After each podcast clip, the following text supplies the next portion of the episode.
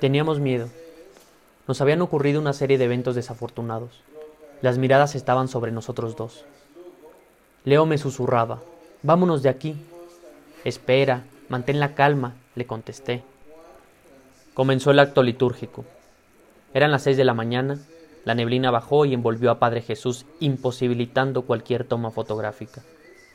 Lupita, quien nos invitó a documentar la celebración en torno al centenario del Padre Jesús en Santana Gilotzingo, Estado de México, me lo repitió constantemente.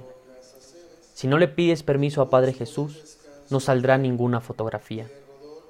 La escultura, de aproximadamente dos metros de alto, me estaba recordando que había omitido lo más importante. Miré detrás mío. El equipo había salido del atrio. Solo quedamos Leo y yo. Continuó la misa solemne. El Señor esté con todos ustedes. Estábamos en la parte alta de Gilotzingo, entre los 2.800 y 3.000 metros sobre el nivel del mar, al noroeste del Estado de México. Ahí se encuentra el templo dedicado a Señora Santana, mismo donde reposa Padre Jesús. La señorita Anita explica que hay dos mitos que hablan de su llegada. Se dice mucho que unos arrieros fueron a Querétaro y vieron la imagen que estaba en venta. Entonces se vinieron, regresaron aquí al pueblo y comentaron a los vecinos, reunieron la cantidad y se fueron. Se fueron a comprarla. Eh, incluso como no había transporte, pues en animales, en una caja de madera, se comenta que, que llegó la imagen. Hay otra versión de que aquí en Espíritu Santo existían unas haciendas en las cuales tenían eh, capilla y tenían imágenes.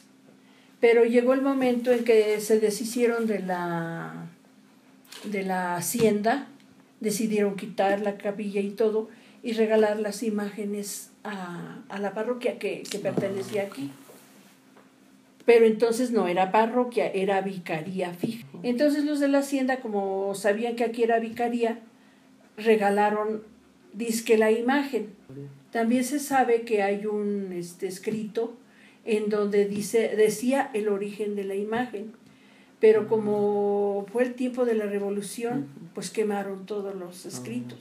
Y entre ellos pues iba esa, ese documento en el que ya no se supo más de él.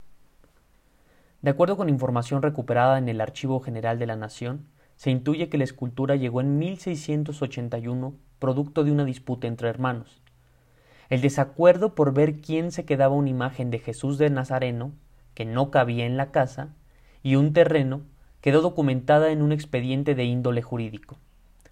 La resolución consistió en dejar la escultura en la iglesia del pueblo. Así, cada quien podría visitarla cuando lo deseara. Sin embargo, su presencia, ya desde finales del siglo XVII, no fue de relevancia sino hasta entrado el siglo XX. Yo pienso que de tener devoción se le tuvo desde el momento en el relato de la llegada de Padre Jesús. ¿Por qué?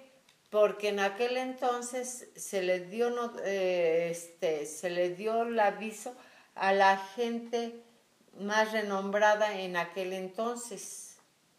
Eh, cuando llegó y se le y, se vio que se, eh, los arrieros dejaron las, las imágenes y que no regresaron por ellas, este, como el padre no estaba de pie aquí, cuando regresó el, el sacristán, por decirlo de alguna manera, este, se le enteró al padre que habían dejado esas imágenes. Entonces el padre fue a ver que estaban selladas las cajas. Y entonces dijo, pues vamos a esperarnos otro tiempo. Vamos a ver si vienen a recogerlas, porque nadie te va y te deja una cosa que le interesa. Por eso este, les decimos que nuestro Padre Jesús, Él nos escogió a nosotros, no nosotros a Él. El cronista del pueblo, profesor Alejandro Rosas, precisa que los 100 años de Padre Jesús. Pues no, no, son 100 años de Padre Jesús. Son 100 años del retorno de los habitantes eh, que, se, que salieron durante la época revolucionaria. 1913, 14 y 15 son los años decisivos para que la gente decida irse. ¿De qué tamaño fue la presión?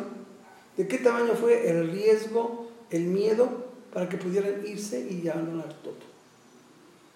Y me encuentro con que efectivamente, bueno, pues sí le tenían miedo a, a la llegada de los revolucionarios, zapatistas, fundamentalmente los que se asentaron aquí, y de cómo aquí se dieron batallas contra los orosquistas, que eran los representantes, digamos, del gobierno federal. Pero más miedo le tenían a las gavillas bandoleros que se habían asentado en, los, las montañas y que venían y asaltaban y venían y, hacían destrozos en los ranchos, en las haciendas, en las casas y los pueblos. No podían ni hacer tortillas, decía mi mamá, porque en, bueno, en las cocinas de antes era un fogón, eh, este, de tierra el piso y todo. Y este, oían que estaban haciendo tortillas, llegaban y les quitaban la, la, la comida, las tortillas, se las llevaban. Una buena parte de la gente de aquí, de aquí se fue, no se fue a los otros municipios, se fue a la ciudad, se fue a, la capital. Los barrios o, las colonias donde se ubicó la mayor parte de gente fue en el barrio Tacuba, en Azcapotzalco, en La Merced. Son los tres que tenemos registrados como que la gente más eh, se ubicó, Santa Julia. Pero la gente siguió en contacto no sé de qué manera, no, no podría pensar de qué manera, si visitándose seguramente, no creo que a través de escritos, no, yo creo que se enteraron dónde vivían y se visitaban frecuentemente, porque a partir de que concluye la revolución en 1917, es cuando empiezan a contactarse. La mayoría de la gente que se fue pues, se conocía en México todavía era más estaban este estaban en comunicación entre ellos todos sabían, todos estaban al tanto de todo. Así pues, lograron, a través de distintos medios y formas, organizar el regreso de la comunidad. De tal manera que la madrugada del 9 de septiembre de 1918, los pobladores de Santana Gilotzingo, acompañados de habitantes de Mazatla, Espíritu Santo y San Miguel Tecpan, todos pueblos aledaños, ingresaron al poblado esperando un sangriento enfrentamiento. Sin embargo, al llegar, el pueblo estaba desolado. Solo unos cuantos habitantes lo recibieron, mismos que narraron cómo los denominados bandidos intentaron lazar a Padre Jesús para sacarlo del templo, pero al realizar la maniobra, el jinete cayó sobre una roca y murió al instante.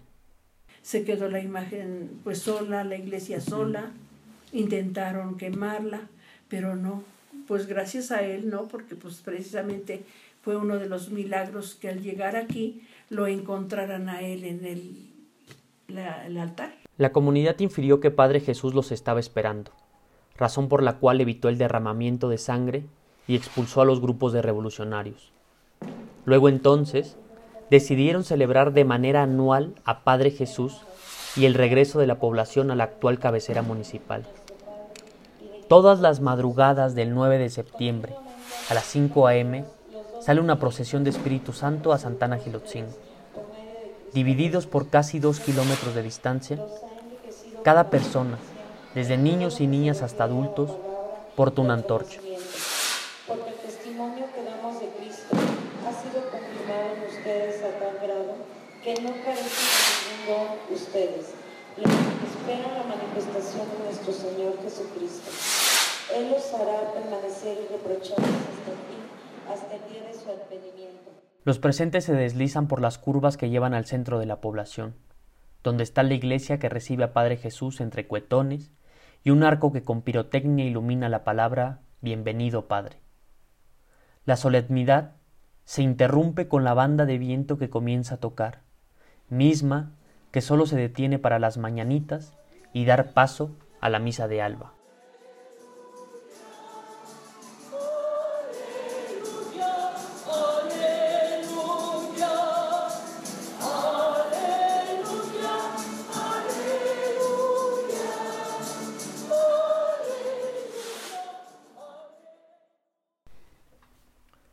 Aproximadamente el 80% del territorio de Gilotzingo es zona boscosa, por lo que pertenece al Parque Otomí Mexica y a dos zonas naturales protegidas. Esta condición particular ha generado que Padre Jesús también otorgue diligencias a aquellos que trabajan dentro del bosque y extraen recursos de ahí. Es el caso de don Benedicto, don Bene, quien antes de ofrecernos un extenso recorrido por los bosques del municipio en búsqueda de hongos de temporada, pasa a solicitar permiso a Padre Jesús. Nos invita a santiguarnos frente a él. El sendero se corta por un pequeño arroyo. Del otro lado ya no hay camino. Sin embargo, unas mangueras negras y delgadas, las cuales escabullen entre los pinos de Oyamel, nos guían a nuestro destino. Don Benedicto, como si temiera ser descubierto desde una avioneta, se escabulle en el espeso bosque, dejando atrás el pequeño prado que se divide por el cauce del agua. A pocos pasos de ahí Llegamos al lugar donde nace el agua, el pozo, que alimenta toda la comunidad de Santana, pertenecientes al municipio de Gilotzingo. Don Benedos, como también se le conoce en la comunidad, se sube una roca y desde ahí sentencia. Este lugar lo cuidamos demasiado. Nadie puede tirar un árbol aquí. Mientras enuncia sus palabras, el cielo se abre, y como si se tratase de una compleja escena teatral, con efectos de iluminación y todo, un rayo de luz comienza a bajar desde la roca donde brota el agua hasta los pies de don Benedicto. Cierra con un mensaje contundente. Ustedes también deben ayudarnos a cuidarlo. Al regresar, las nubes anunciaban una lluvia torrencial. A pesar de ello, no llovió, pues don Bene, con una seguridad, nos confirmó que la lluvia esperaría a que dejáramos el lugar. Este podcast fue producido por Sapnik, periodismo especializado en la fiesta.